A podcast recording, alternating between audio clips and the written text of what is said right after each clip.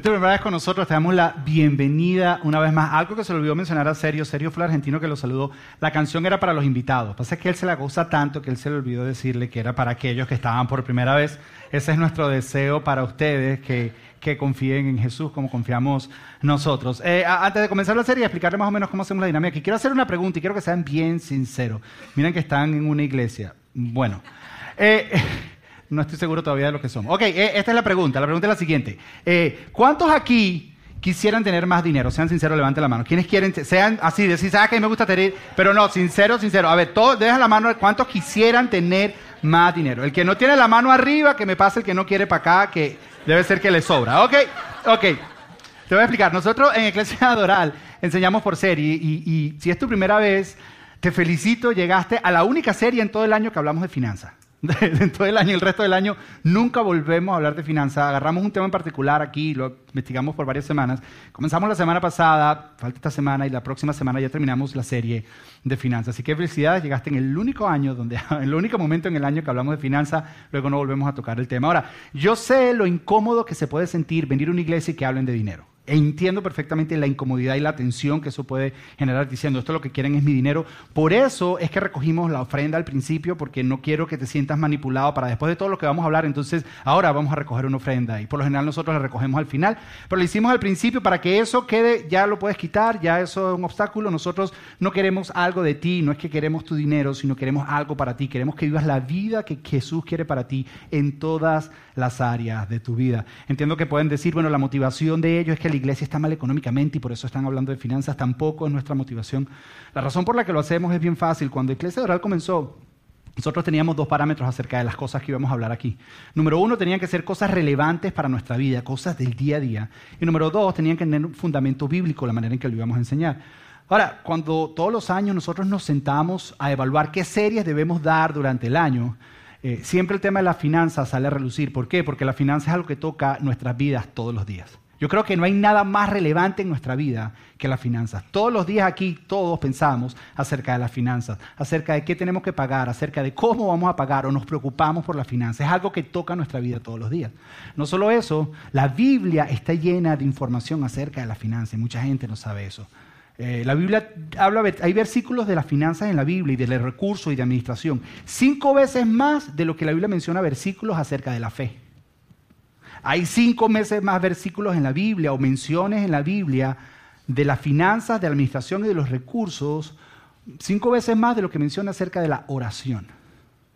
¿Por qué? Porque hay una conexión entre nuestra vida espiritual y la manera en que manejamos nuestro dinero. Y eso es lo que estamos haciendo en esta serie. Ahora, la serie se llama Ateo Financiero y la semana pasada, y puedes ir a eclesiaral.org y, y, entender un poco más qué fue lo que nosotros definimos como ateo financiero. Y simplemente te voy a dar un resumen para que lo puedas entender. Ateo financiero es esa persona que decide seguir y confiar en Dios en el área ética y moral de su vida. Todos nosotros confiamos en Dios en esa área. Por ejemplo, Dios dice de forma moral, no debemos matar nosotros sabemos que matar es malo y confiamos en eso que Dios dice.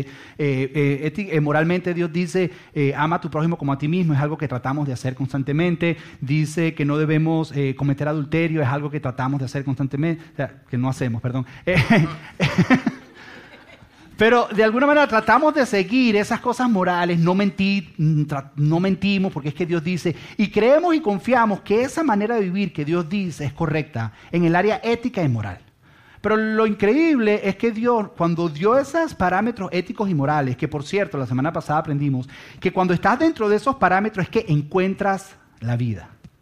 Yo soy de los que pienso que fuera de esos parámetros estás sobreviviendo, dentro de esos parámetros estás viviendo, fuera de los parámetros estás existiendo, dentro de los parámetros encuentras la vida. Él dice, dentro de esos parámetros, dice, él empezó a mencionar éticos y morales, pero también mencionó parámetros financieros cómo manejar nosotros nuestro dinero, cómo manejar nosotros nuestras finanzas. El problema es el siguiente, esto es lo que es un ateo financiero, es aquel que dice, ok, sí, yo no miento, yo no hago esto, yo no hago aquello porque Dios dice, pero cuando viene acerca de lo que Dios dice acerca de las finanzas, le decimos a Dios, Dios, ay sí, yo no creo en ti.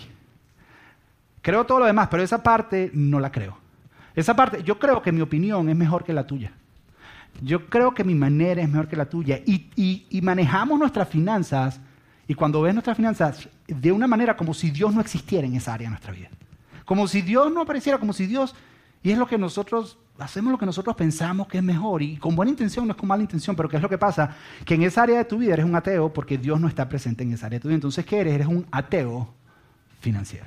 Ahora, habiendo dado esa definición, ahora volviendo a la pregunta que te hice al principio, ¿a cuántos les gustaría tener más dinero? A las cuales todos levantamos la mano. Yo creo que la razón por la que queremos más dinero es porque queremos tener libertad financiera. Queremos ser libres financieramente. Y pensamos que si tenemos más dinero vamos a ser libres del estrés que las finanzas nos causan, de esa tensión constantemente que estamos viviendo nosotros en nuestra vida. La pregunta es si esa es la verdadera libertad financiera que Dios quiere para nosotros. Eso, es lo que tenemos que descubrir. Porque hay muchas personas que piensan que libertad financiera viene cuando pagas todas tus deudas. El día que yo pague todas tus deudas voy a ser libre financieramente. Atención, yo creo que pagar parte de tus deudas es parte de la libertad financiera, pero no es todo. Yo creo que es importante. Pero yo conozco muchas personas que no tienen deudas y son esclavos financieros. Porque están todo el tiempo pensando en el dinero, y el dinero esto, el dinero aquello. El dinero de alguna manera controla su vida. Ellos no tienen deudas, pero son esclavos financieros. Ah, hay otros que dicen, no, no, yo creo que el día que yo voy a ser financieramente libre es el día que ahorre lo suficiente. Que ahorre y tenga bastante dinero acumulado en mi cuenta de banco.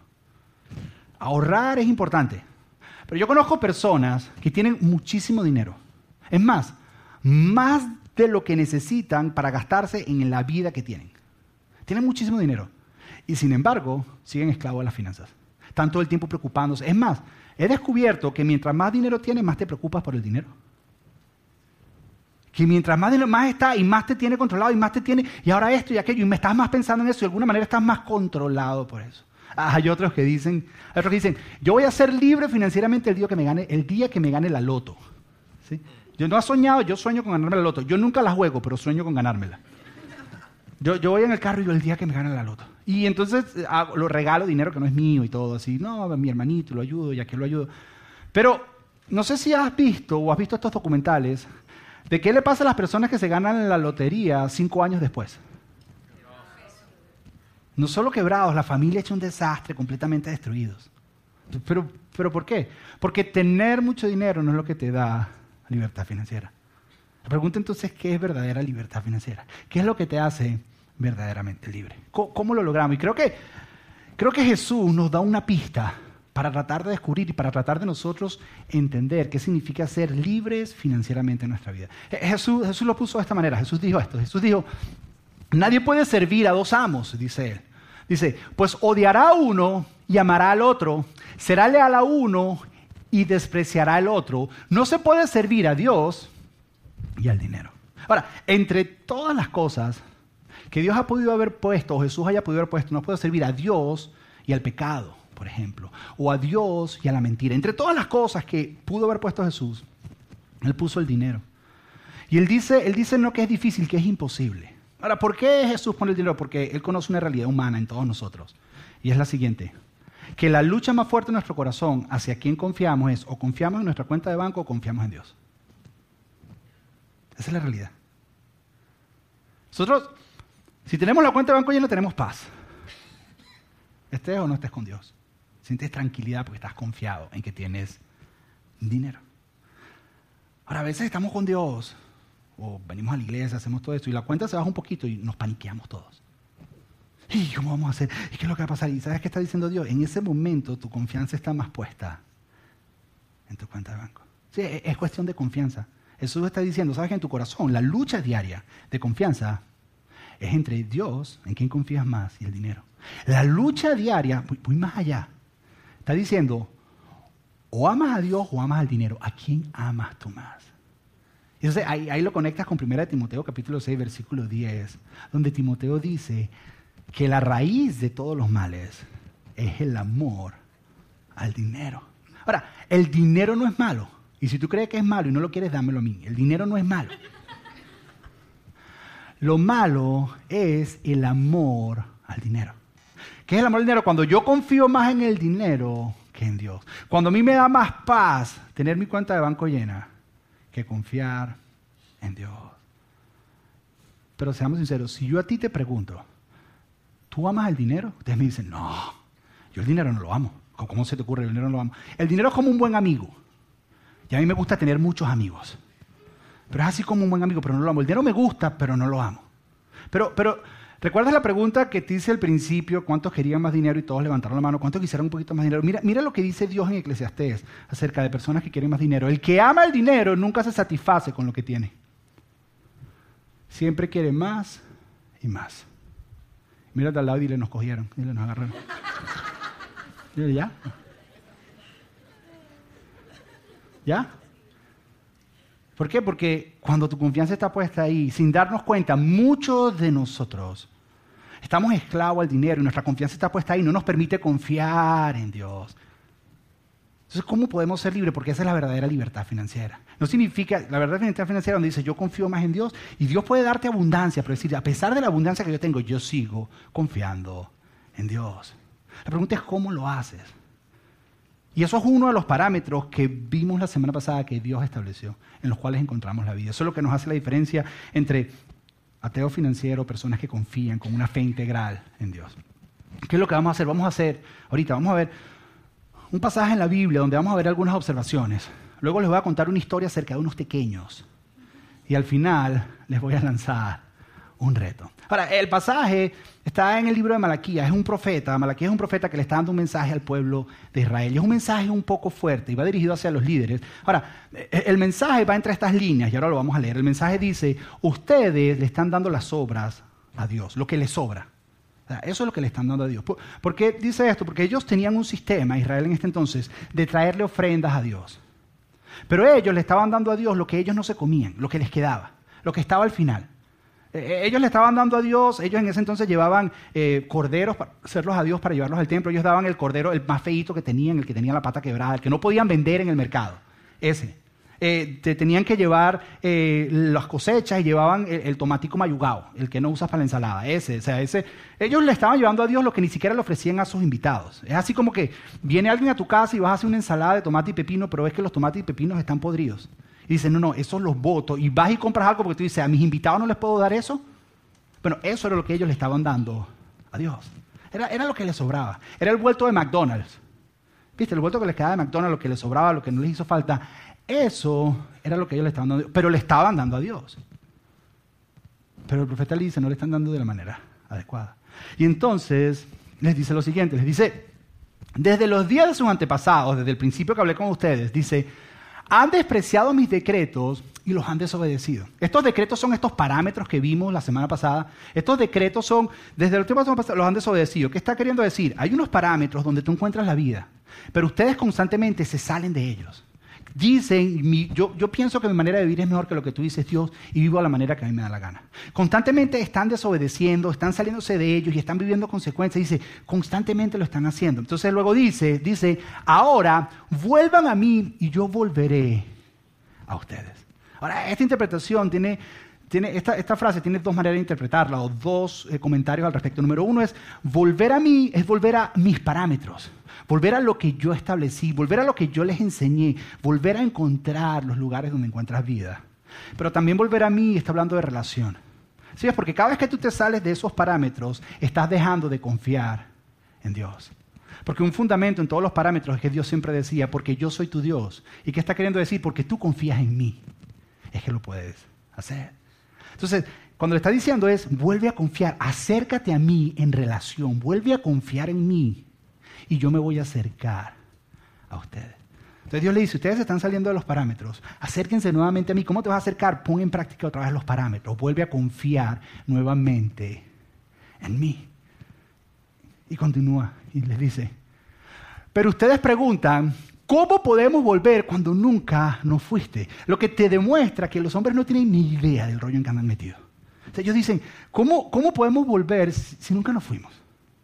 Lo que me hace verlo de dos maneras. O no se han dado cuenta que la relación de ellos con Dios, de alguna manera, está afectada porque ellos siguen cumpliendo rituales religiosos y algunos de ellos fuera del enfoque o de la esencia original. Pero también me hace ver que a lo mejor a lo mejor los parámetros que están cumpliendo son los parámetros morales y éticos de Dios, pero se le han olvidado otros. Y dicen, pero, pero si yo no estoy mintiendo, ¿cómo vas a decir? Pero si yo no estoy haciendo aquello, pero si y estoy dentro de esos parámetros, ¿cómo, me vas a decir que me fui si estoy, diciendo todo, estoy haciendo todo lo que tú me dices? Y luego Dios se mete en una cosa bien personal que nos toca a todos, que los tocó a ellos. Les dice, ¿debe una persona robar a Dios? Dice, claro que no, pero ustedes me han robado y aún se atreven a preguntar en qué te hemos robado.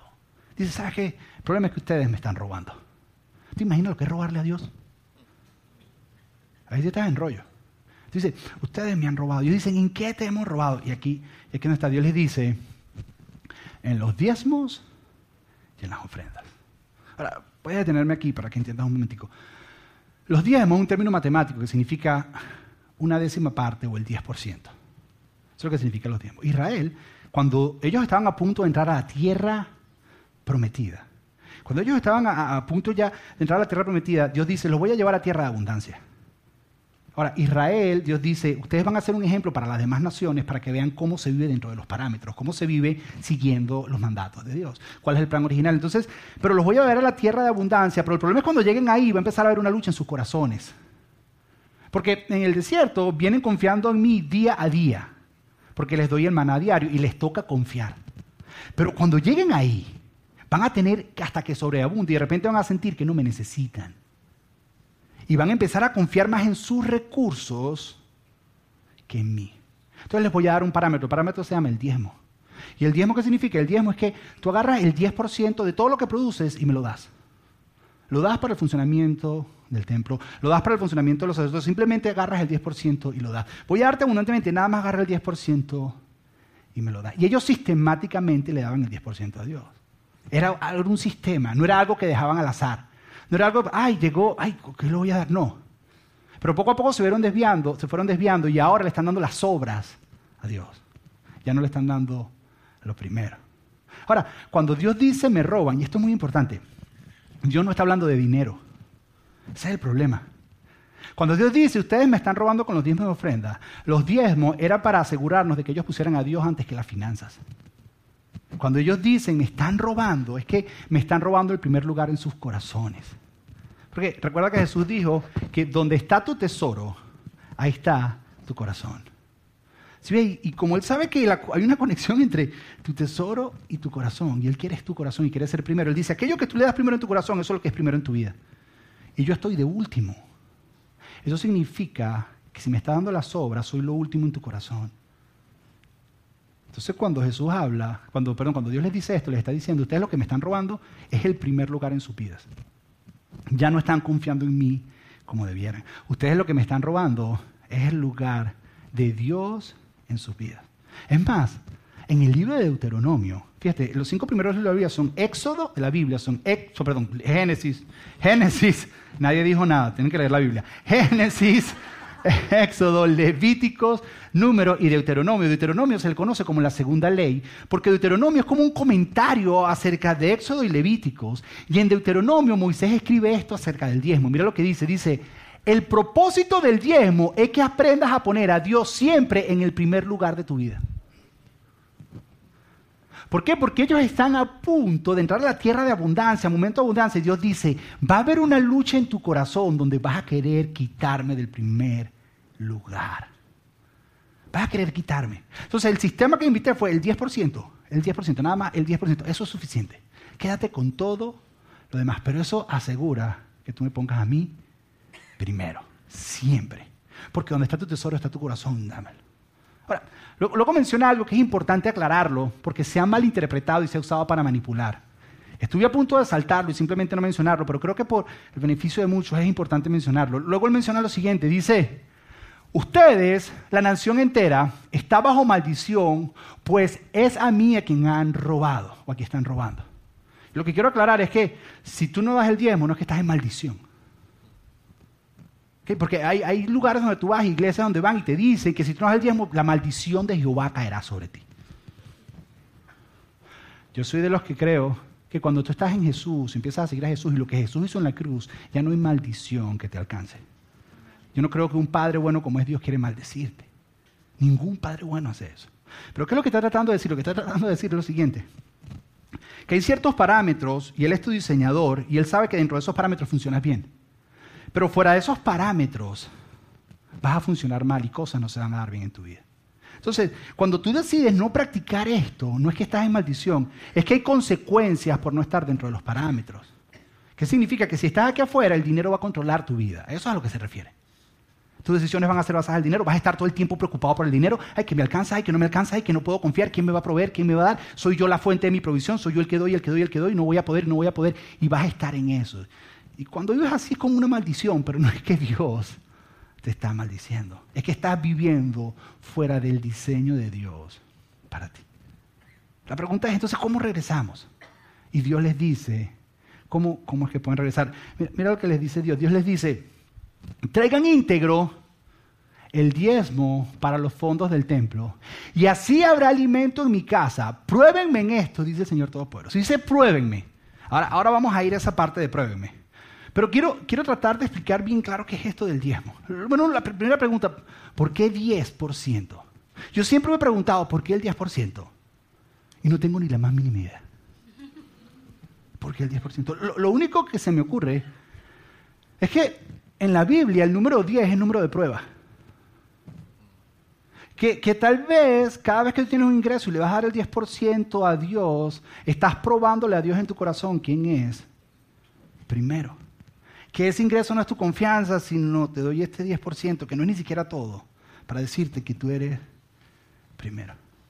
Tal vez Dios sabe que hay una fórmula matemática que ese 10% de nuestro corazón hace algo. Te, te, voy a hablar de mi experiencia personal. Mi experiencia personal, cuando yo me siento y doy el 10%, justo cuando llego al 10%, hay algo que no me cuadre, digo, no me va a alcanzar. No me pasa en el 7%, no me pasa en el 8%, no me pasa en el 5% me pasa en el 10.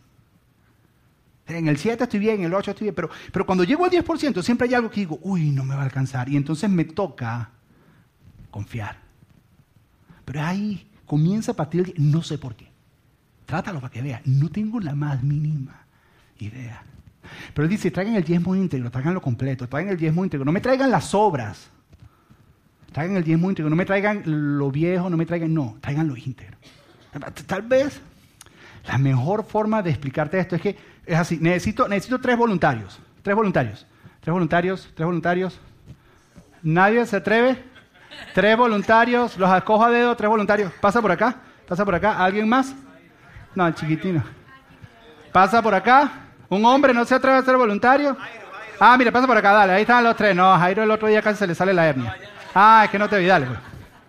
Ok, pasen por acá. Ok.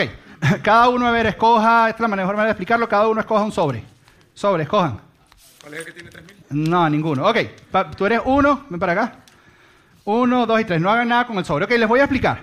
Les voy a explicar cómo es esto del diezmo integral. Ay, se puso interesante la cosa. Todo el mundo, vamos a ver, vamos a ver. Los que estaban dormidos se despertaron, ya los vi. Ok. ¿Cuál es tu nombre? Yuri. Yo debería saber eso. Yuri, se llama Yuri. Es que la conozco, pero soy malo con los nombres. Yuri, ok. Yuri, como tú viniste de allá hiciste el esfuerzo, yo quiero ayudarte en tu vida financiera. Entonces, eh, quiero que abras el sobre y, veas qué hay dentro del sobre. ¿Ok? Ok, hay dinero, muy bien, cuenta, sí, sácalo y cuéntalo. Cuenta cuánto dinero hay.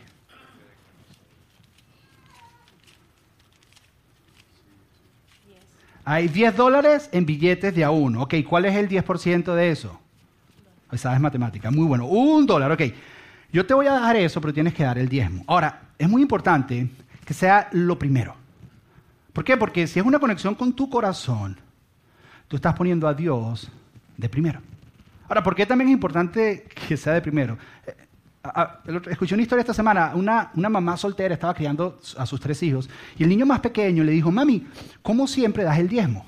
Y la mamá le responde y le dice, hijo, es que esa es la manera en que yo en mi corazón aseguro que, Dios va a proteger de nosotros, que Dios va a cuidar de nosotros. Dios siempre nos protege, pero es una protección de parte de Dios. Y el niño le dice, no, mami, no es eso. Es como siempre tienes el dinero para dar el diezmo. Y la mamá dice, ah, mi hijo, eso es muy fácil, porque es lo primero que doy. Si lo agarro y siempre es lo primero que doy, siempre voy a tener. Si espero al final, no voy a tener.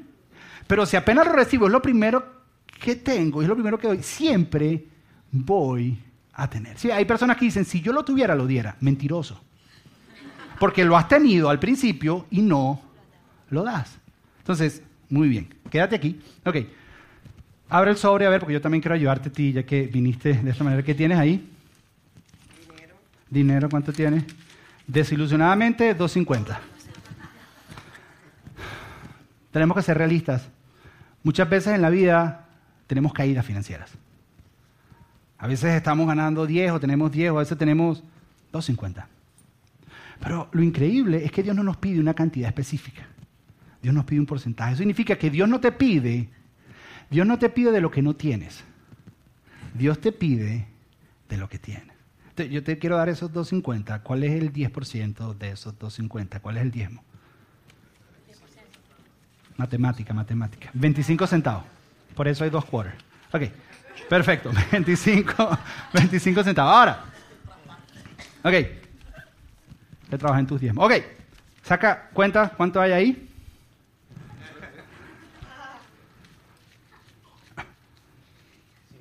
50. ¿Cuál es el 10% de 50? 5 dólares. Ahora, hay una realidad. Las estadísticas dicen que cuando tú empiezas a ganar más, das menos. Que cuando más tienes es más difícil dar el 10%. Porque cuando tienes 10 y te toca dar un dólar es facilito. 100 y te toca dar 10, bueno, ahí más o menos. Cuando tienes 1000 y te toca dar 100. Cuando tienes 10 mil y te entran 10 mil y te toca dar mil, entonces tú dices, yo creo que eso es mucho para Dios. Yo creo que Él no es dueño del oro y la plata, Él no necesita tanto. Y no entiende que es algo de tu corazón, es algo de confiar. Cuando, ganas 100 mil tienes que dar 10 mil, dice. Y, nos atrevemos a decir, eso es mucho para Dios, cuando fue Él el que nos lo dio todo. Y esto es un asunto del corazón. Así que vamos a darle un aplauso. Ese dinero es para ustedes, pueden ir para allá. Tú estás casado, ese dinero ni lo vas a ver, así que no te preocupes. No, es tuyo, toma. Se pueden ir con su dinero. Ahora, ahora, yo sé, ¿por qué no agarré el 3? ¿Por qué no agarré el 3? ¿Por qué no agarré el 3? Ok. Yo sé, ¿por qué no pasé? ¿Por qué no pasé? ¿Por qué no pasé? yo sé que cuando tú escuchas eso, lo primero que te está pasando por la mente es lo que quieren es dinero, lo que quieren es dinero, me quieren quitar el dinero, me quieren quitar el dinero, me quieren quitar el dinero. Pero entiende algo, esto es cuestión de relación, esto es cuestión de confianza. ¿Sabes que Jesús habló mucho de dinero, pero nunca le pidió dinero a nadie? Porque Jesús no está detrás de tu dinero, Él está detrás de tu corazón.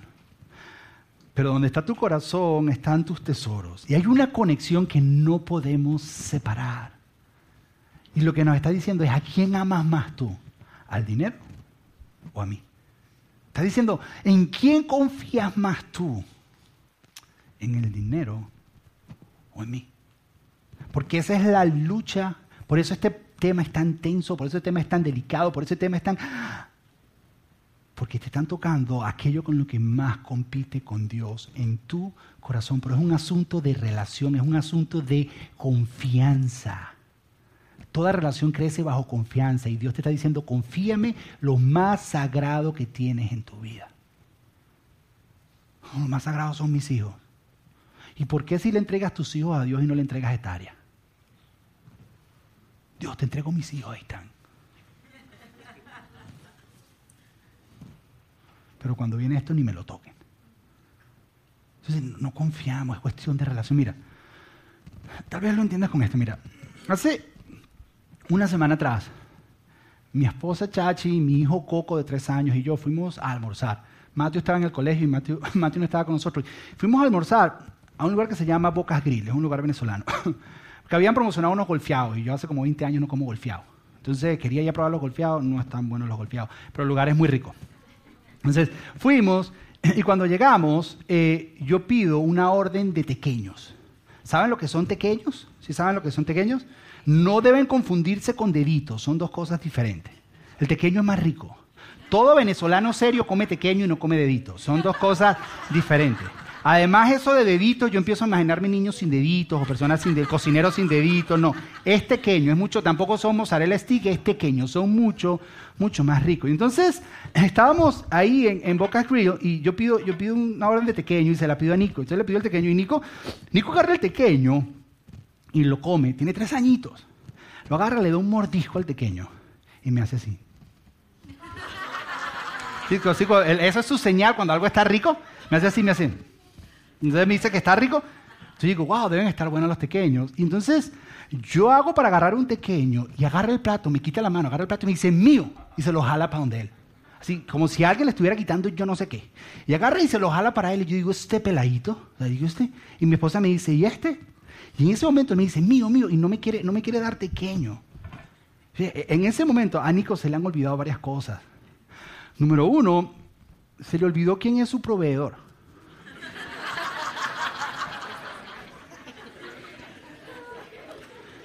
Se le olvidó que los pequeños los compré yo. Legalmente son míos los pequeños. Yo los pagué. Pero ahora él dice que son de él. A él se le olvidó. Es como todo papá que tiene hijo, adolescente, entiende esto. Tienes el niño en tu casa, está viviendo contigo, le das un cuarto y un día te dice, no entres a mi cuarto, tu cuarto. ¿De cuándo es tu cuarto? Entonces, e-, él agarró y dice, son míos, míos, míos, y se le olvidó quién es su proveedor. Lo, otro, lo otro que se le olvidó a Nico en ese momento es que yo no necesito su cochino pequeño. No lo necesito porque, mira, yo no soy millonario, pero yo me puedo comprar dos raciones de pequeño y comérmelas delante de él y no darle. Porque yo no necesito de su pequeño, no lo necesito. Lo otro que se le olvidó es que si yo quiero le puedo quitar el pequeño cuando yo quiera. Porque yo mido seis y él es un pichurrito así de tres años. Yo creo que yo le ganaría en una pelea si peleamos por el pequeño. En cualquier momento se lo puedo quitar, pero, pero tal vez lo más importante que se le olvidó es que él necesita darme el pequeño. Él necesita dármelo, porque que me lo dé voluntariamente define mi relación con él. Nos acerca en relación. Si ves, después que eso pasó, nosotros lo miramos y le dijimos lo siguiente, le dijimos, Nico, le dijimos, Coco, dale un pequeño a papi voluntariamente. Dame un pequeño. No se lo quitamos. Le dijimos, dale un pequeño. ¿Por qué? Porque si se lo quitamos, dañamos la relación. Porque ¿qué va a hacer la próxima vez que vengan los pequeños? Se los va a comer rápido para que no se los quite. O, los va a esconder, o, va, a pensar que yo soy su enemigo contra lo de los pequeños y que yo se los quiero quitar. Y, él, yo, no quiero a su pequeño. Yo le, quiero enseñar en un principio. Entonces le digo, Nico, voluntariamente, dame, dame un pequeño. Y viene la siguiente frase importantísima. Dice, Nico, ¿y si se acaban? Papi compra más. ¿Sí ves? Porque el temor de él es que se acaben. Por eso es que él no me quiere dar. Pero en mí están los recursos de que si se acaba, yo le compro más. Entonces yo le estoy diciendo, Nico, tú confías en mí. Dámelo.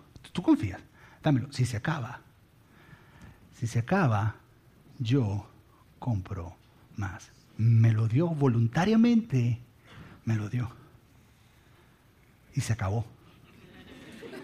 Y yo compré más. Sobraron pequeños. Quedaron pequeños. Yo compré más. Ahora, yo le enseñé un principio. Y es que en el momento que Él generosamente me da a mí, voluntariamente me da, de la misma manera que yo le dé a Él, Él está confiando en mí, nosotros nos acercamos en relación. Porque no hay nada más lindo que un hijo confíe en su papá. El viernes pasado volvimos a ir a Bocas Grill y pedí tequeño. Y apenas llegó el platico de tequeño, adivina qué fue lo primero que hizo Nico. Papi, ¿quieres? Porque él entendió que él podía confiar. Que tan rico quiere, porque él entendió que él podía confiar, que se acababa. Él sabía, sabía que papi, papi le iba a comprar más. Si ves, lo mismo nos pasa a nosotros con Dios. Dios no necesita tus pequeños. Pero se nos ha olvidado que Él es quien los provee. Dios no te lo quita, porque si Él te lo quita, entonces va a dañar la relación. Voluntariamente nosotros de corazón se lo damos. ¿Y sabes qué? Que si se acaba, Él compra más. La pregunta es si estás dispuesto a confiar, de darlo y ver que se acabó y esperar que llegue lo demás. O para ti más seguro es tenerlo tú todo en el banco, que cuando se te acabó, entonces no hay nadie que te dé más. ¿Qué vas a confiar? Y es lo mismo que nos pasa a nosotros con Dios. Dios no quiere tu dinero, Dios quiere que confíes en Él. Es así, de sencillo. Esto del dinero es una lucha en tu corazón entre Dios y tus recursos. Y mira lo próximo que Dios promete si nosotros confiamos en el que está conectado con esto que vivimos con Nicolás, con Coco. Dice, si lo hacen, si confían en mí, nuevamente dicen, yo abriré las ventanas de los cielos y haré que venga sobre ustedes una benéfica y oportuna lluvia sobre sus campos para que obtengan abundantes cosechas. Y lo próximo que dice, el próximo versículo dice, sus cosechas serán grandes porque yo las cuidaré de los insectos y de las plagas y sus uvas no caerán antes de madurar. ¿Qué está diciendo Dios? No solo voy a cuidar tu corazón, no solo, no solo en tu corazón yo voy a estar primero, sino me voy a encargar de que tu productividad sea amplificada. Ojo, no significa que hago esto y me quedo sentado en la casa y no hago nada. Porque le está diciendo, tus cosechas, lo que tú sembraste, lo que tú hiciste, Fíjate que él dice que él va a traer lluvia. Cuando uno siembra, lo único que tú no puedes controlar es el clima. Y Dios te dice, lo que tú no puedes controlar, yo me voy a encargar de controlarlo. Tú tienes que hacer tu parte. Cuando uno siembra, tú no puedes controlar si te vienen los insectos o las plagas. Tú no puedes controlar que la fruta o la uva se caiga antes de tiempo. Pero Dios sí. Entonces lo que está diciendo es tu productividad, yo me voy a encargar. Pero tienes que hacer algo. No es que, ok, hago esto y eh, me, me siento así. No, ya, ya lo voy a hacer. No. Tu productividad se va a amplificar y la voy a proteger. Y haré que caiga, esto es increíble, a que caiga sobre ti oportuna lluvia. Momentos de oportunidades en tu vida. Y voy a proteger de esas cosas que quieren robar tu productividad.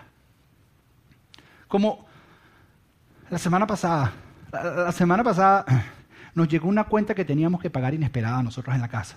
Y teníamos que pagarla. Gracias a Dios, y digo gracias a Dios, que ya había dado el diezmo antes. Porque cuando nos llega la deuda, lo primero que yo pensé, en la mañana había dado el diezmo y la deuda nos llegó en la tarde, y yo dije, si no hubiera dado el diezmo, me alcanza. Y dije, ay, qué tonto, ¿por qué di el diezmo? Estoy hablando yo, que soy el pastor, estoy muy sincero.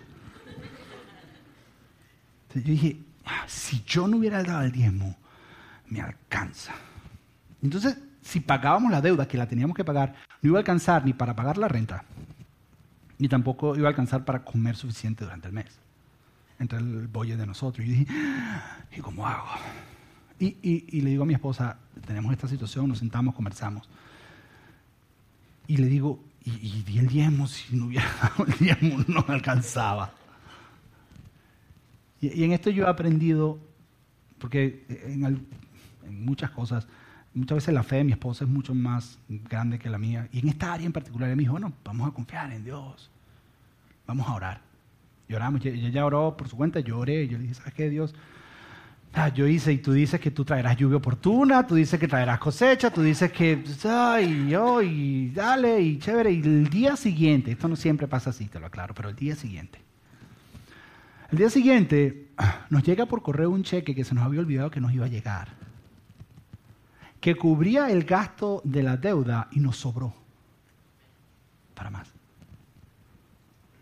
Sí, pero Dios me cuidó. Probablemente si no hubiera dado el diezmo, a lo mejor fuera otra la historia.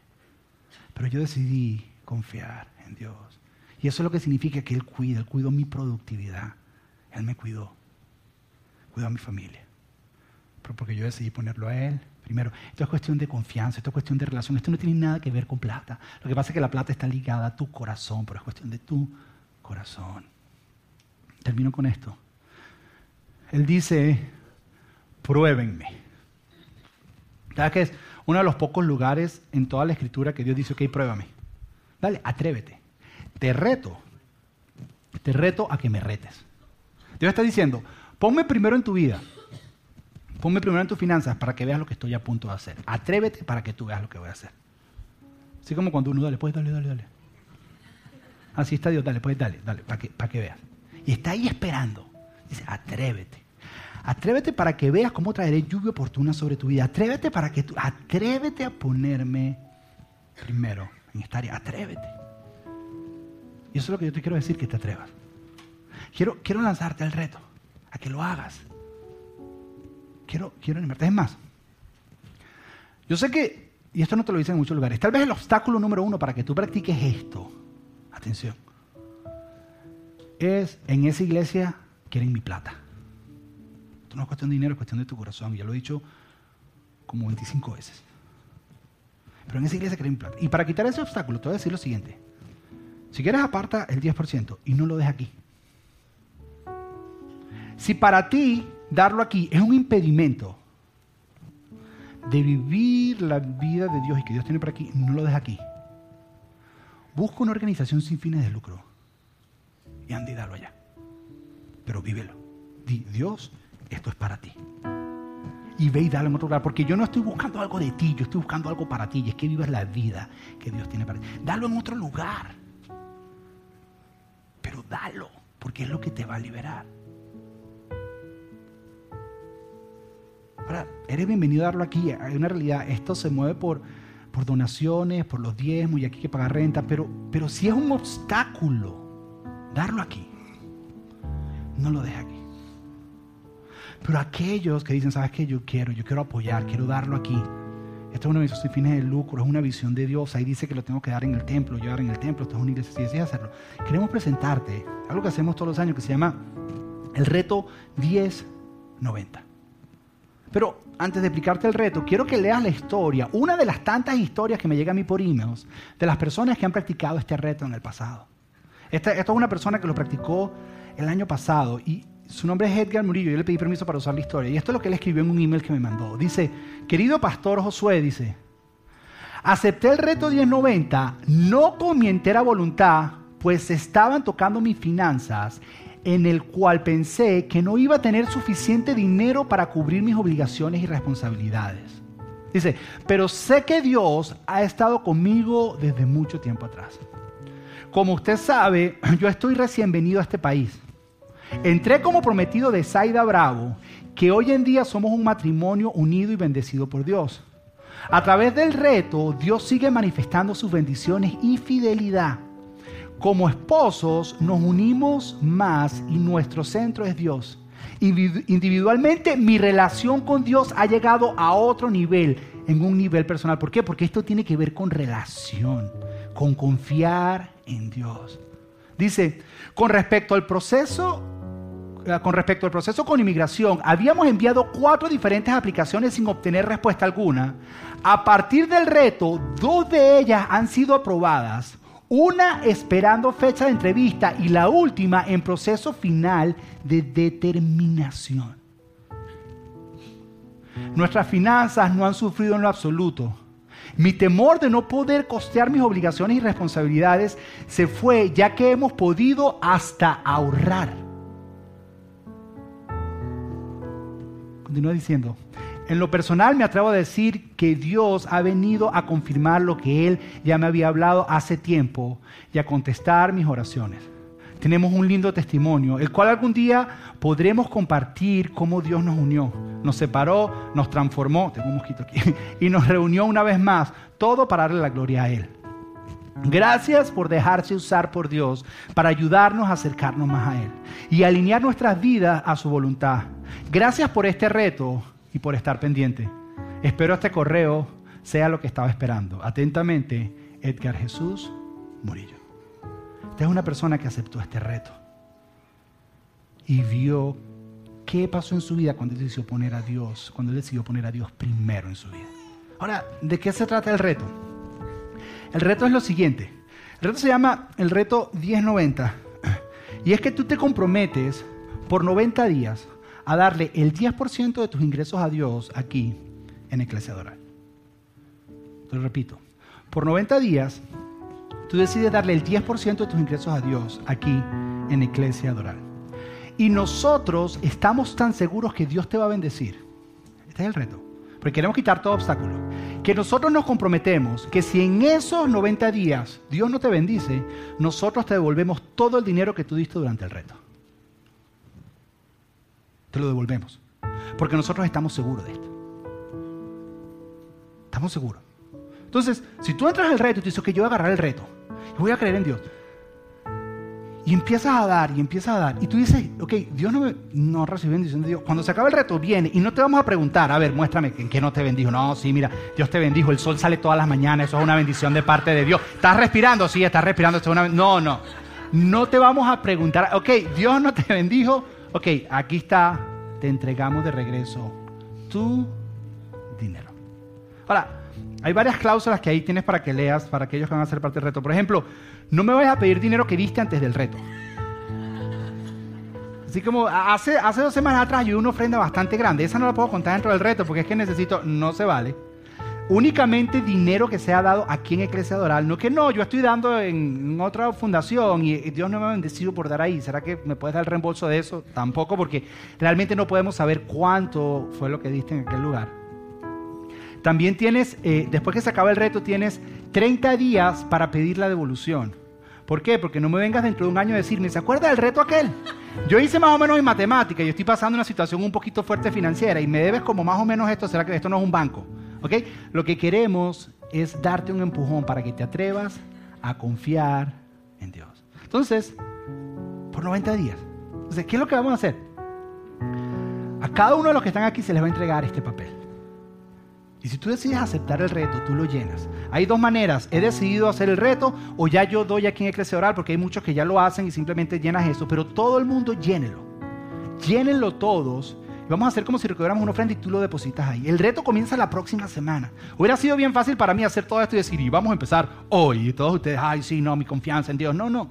Algunos de ustedes tal vez no necesitan entregarlo hoy, sino decir, ¿sabes qué? Yo me voy a llevar esto, voy a hablarlo con mi esposa, vamos a orar, vamos, eh, tal vez no queremos tomar una decisión ahorita tan emocional, pero llega la próxima semana. Es importante que llenes esta tarjeta si vas a hacer el reto, para nosotros saber que estás haciendo el reto. No empieces a hacerlo sin llenar la tarjeta, es parte de las cláusulas que dice ahí. No empieces a hacerlo sin llenar la tarjeta, entonces dice, yo hice el reto y nosotros no teníamos ni idea que estaba haciendo el reto. Tienes que llenarlo. Cada vez que des la ofrenda, tienes que llenar. Tenemos que saber que eres tú quien está dando la ofrenda para poder llevar un seguimiento de las cantidades. Entonces lo que vamos a hacer es que en este momento ya pueden ir pasando los servidores, van a entregarle a todos uno de estos con un bolígrafo y aquellos que deciden hoy, ¿sabes qué? Yo voy a poner a Dios primero, lo hacen. Si Dios no te bendice en 90 días, te devolvemos el dinero sin preguntas. No te estoy mintiendo, pero yo sé que Dios, yo sé que Dios te va a bendecir.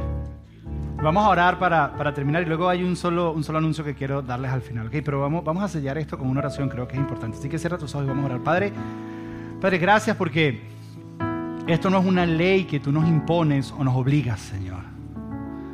Gracias porque esto, esto tiene que ver con nuestro corazón y tiene que ver con relación, Señor. Entendemos lo delicado que son las finanzas, el dinero, los recursos en nuestra vida, Señor. Pero hoy hemos entendido ¿Qué es lo que más lucha en nuestro corazón para poder confiar contigo, Señor? Que muchas veces el mejor o el peor enemigo de lo mejor es aquello que es bueno. Y a lo mejor por mucho tiempo nos hemos apoyado en nuestros recursos como algo bueno sin entender que lo mejor es confiar en ti, Señor. Así que para aquellos que han decidido tomar este reto hoy, Señor, yo te pido que en el nombre de Jesús seas tú caminando con ellos, Señor yo sé que tú vas a ser fiel a la promesa que tú prometiste, que tú diste en base a este principio, Señor. Y para aquellos que todavía están orando y lo están meditando, yo oro por ellos para que tú les muestres, Señor. Y para aquellos que incluso dicen, no, no sé si es tiempo, no lo quiero hacer, también oro por ellos, Señor. Para que en su tiempo, en su crecimiento y en su relación personal de ellos contigo, Señor. Para que ellos puedan entender este principio en sus vidas, Señor pero que entiendan que si no lo practican no significa que caigan en maldición, Señor, que tú eres un Padre bueno que ama y protege y cuida, Señor. Te pedimos esto en el nombre de tu Hijo Jesús. Amén y amén.